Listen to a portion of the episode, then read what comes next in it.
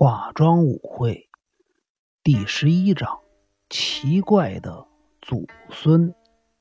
第一节：忠臣遗孤。哎呀，真是惨不忍睹啊！听见狄小璐独子的喃喃自语，樱井铁雄问道：“你在说什么呀？”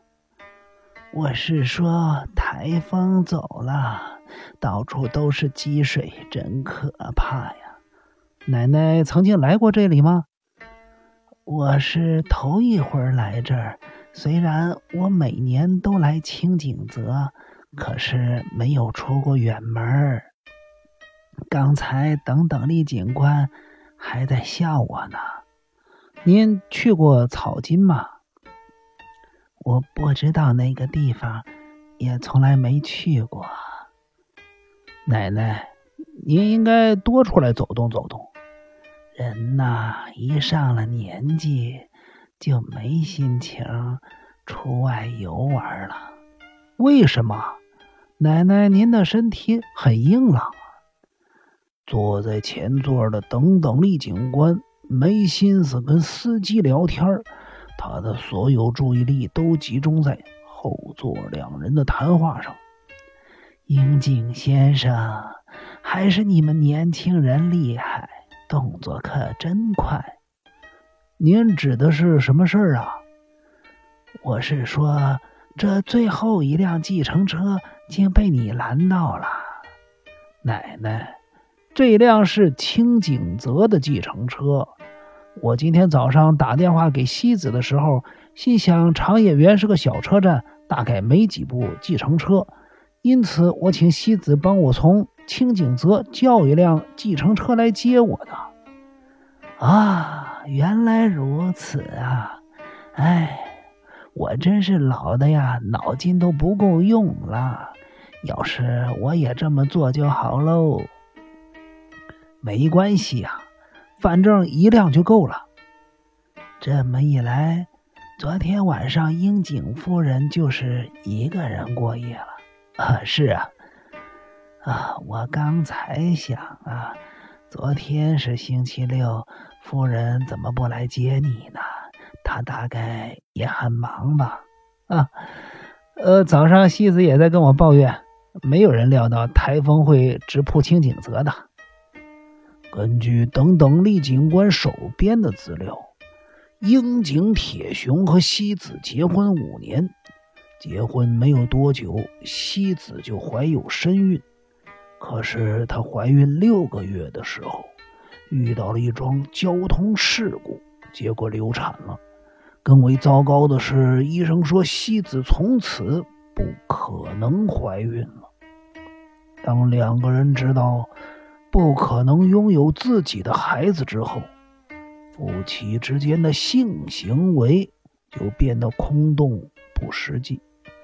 尤其是对于喜欢小孩的樱井铁雄来说，那种空虚无力的感觉越来越强烈。妻子流产了没多久，樱井铁雄就对妻子不忠。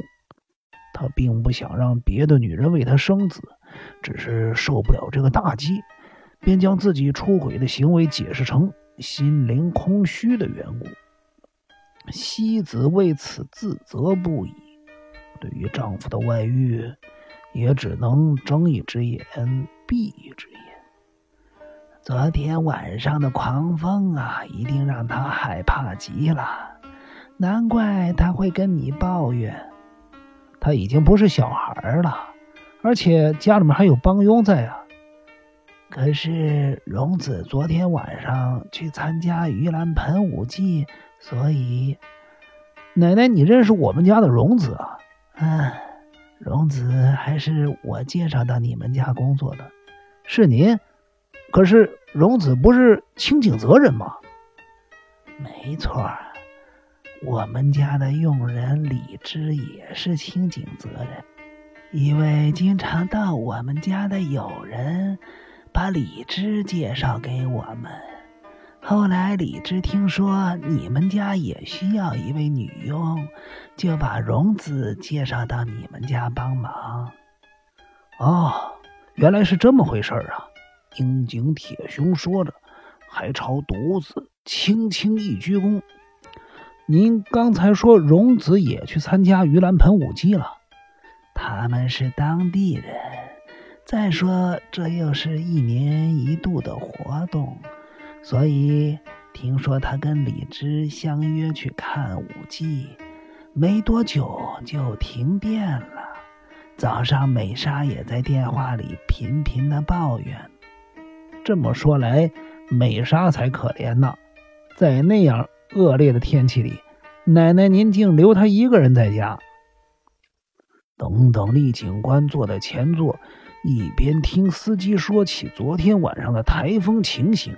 一边留意后座两个人的谈话内容，奶奶，其实我延后一天回来是有原因的。我岳父，也就是飞鸟先生啊，明天要举行一场高尔夫球赛，我毕竟是上班族，不能随便请假。这三年，我岳父都在八月十五日举行高尔夫球赛。独子笑着听樱井铁雄说话。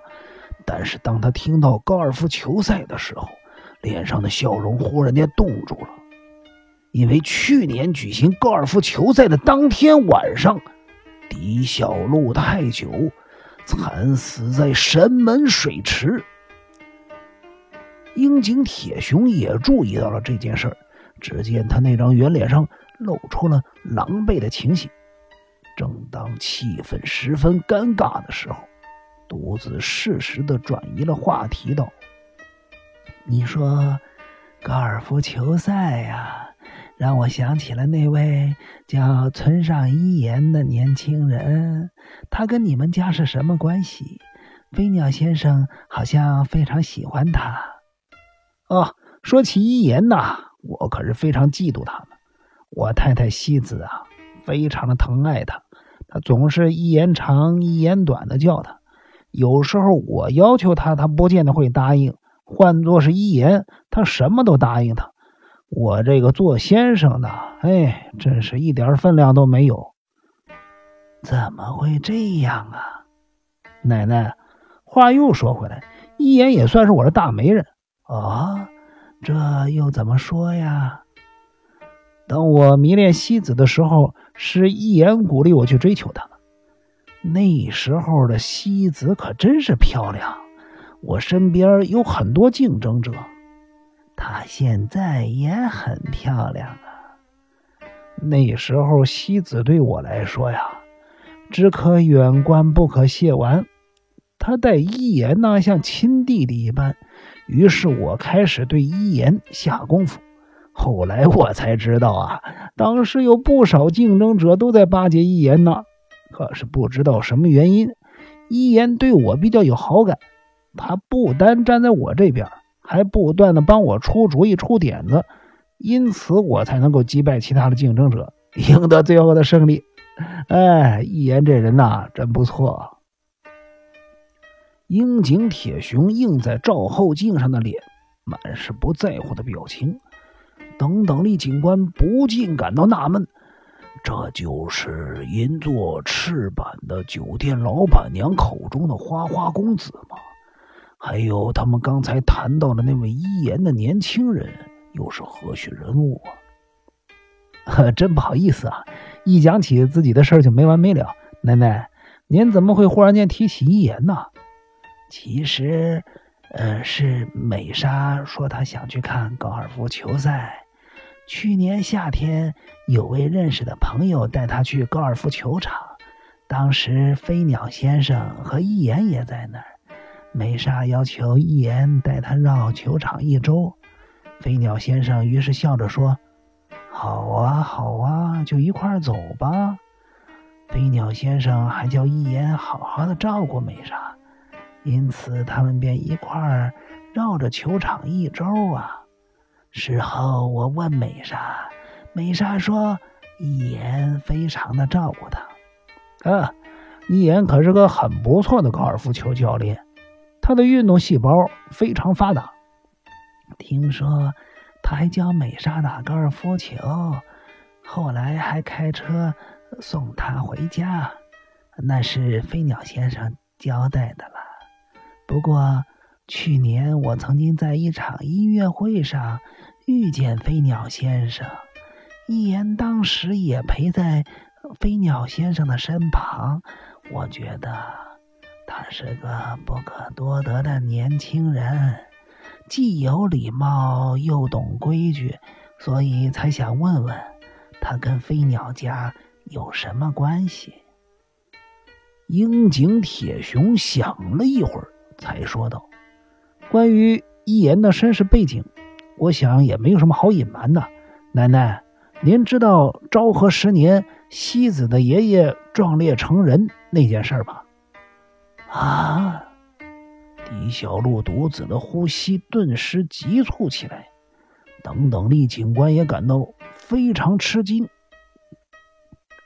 当时飞鸟家有一位叫村上达斋的家仆，当天晚上反叛军入侵飞鸟家的时候，村上先生挺身去救西子的爷爷，因此牺牲了。但是西子的爷爷最后还是不敌反叛军的进攻。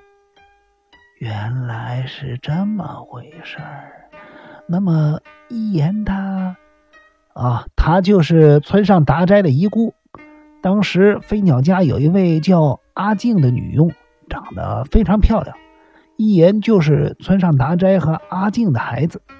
一言是那次流血事件之后出生的，所以他对自己的父亲一点印象也没有。一言的母亲现在。据说阿静在一言五六岁的时候就去世了，西子的父母便将他视如己出，当成自己的孩子抚养。啊，所以他才会称飞鸟先生为叔叔。一言对我的岳父啊，崇拜的不得了。他跟我岳父的司机秋山一样。要是我当着他们俩人面说我岳父的坏话，肯定会被他们狠狠的修理一顿。那个秋山先生，独子本来想问秋山捉造的事情，但是他觉察自己问的太多了，于是转变话题问道：“听说飞鸟先生拥有不少的崇拜者啊，我也算是其中之一。”我岳父呢是个非常矛盾的人，可是这却成了他最吸引人的地方。他的优点就是对任何人都非常的宽容。尽管樱井铁雄笑得十分爽朗，可是映在赵后镜中的神情却有些后悔。从长野园到清井泽的路程不远，当他们乘坐的计程车经过宁岩江时，遇到了一起交通事故，因此耽搁了二十分钟左右。车子到达中清井泽时已经三点半，从这里到长野园大概需要两个钟头的车程。这么一来，等等力警官就可以听取更多的马路消息了。独子和樱井铁雄也提到了秋山捉造的事情。等等力警官由此得知秋山卓造和飞鸟中西之间的关系。他们一路上还谈到了清井泽警局的近藤警官。他认为当初撞死阿九金千三的肇事车辆是一辆白色车牌的自用小轿车。